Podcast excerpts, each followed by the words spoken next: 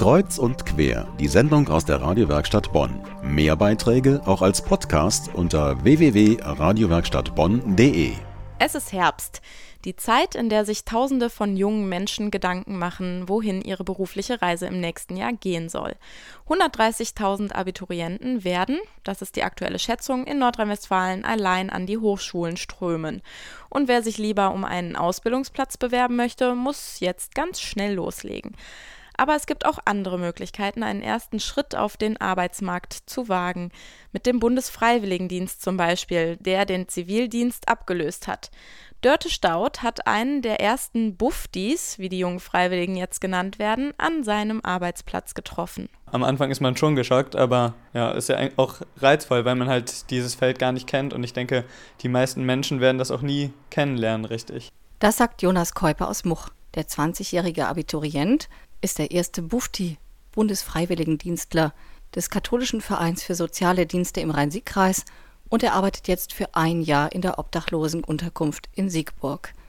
Kahle Flure, es riecht immer ein wenig nach Zigarettenrauch.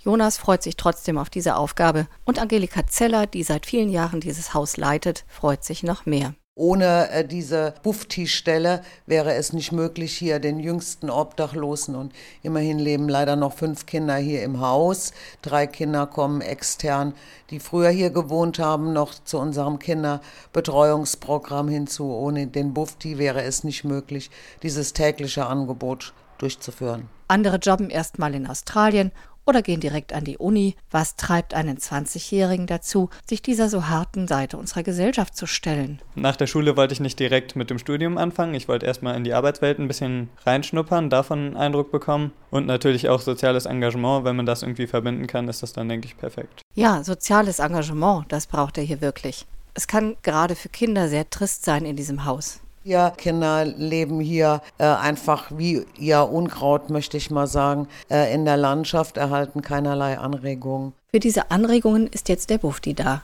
Jonas macht vor allem Hausaufgaben mit den Kindern, aber er zeigt ihnen auch, wie man die Zähne putzt oder was ein gutes Pausenbrot ist und spielt mit ihnen Badminton oder Tischtennis. Also ein wenig von dem, was die Eltern hier nicht leisten können. Den Eltern, ja, denke ich, kann man das nicht anlasten, weil äh, ja die Eltern selbst nie was anderes erlebt haben, als ja hier das Leben in einer Obdachlosenunterkunft.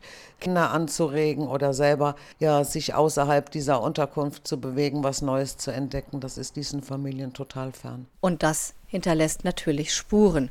Die Arbeit mit den Kindern im Obdachlosenheim ist nicht einfach. Weil sie sich doch sehr stark von ja, Durchschnittskindern, würde ich mal sagen, aus normalen Familien, normalen Verhältnissen unterscheiden. Dem Bundesfreiwilligendienstler ist ziemlich bewusst, das kommende Jahr, das wird sehr interessant, aber auch sicher ganz schön hart. Jonas Keupe hat seine Stelle über das Erzbistum Köln gefunden. Das bietet auch viele andere Tätigkeiten für Buffdis an, zum Beispiel im Krankenhaus, in der Alten- oder Behindertenhilfe, aber auch in der Kinderbetreuung einer Ganztagsschule. Insgesamt gibt es allein im Erzbistum Köln 400 Stellen für die Bundesfreiwilligendienstlehr.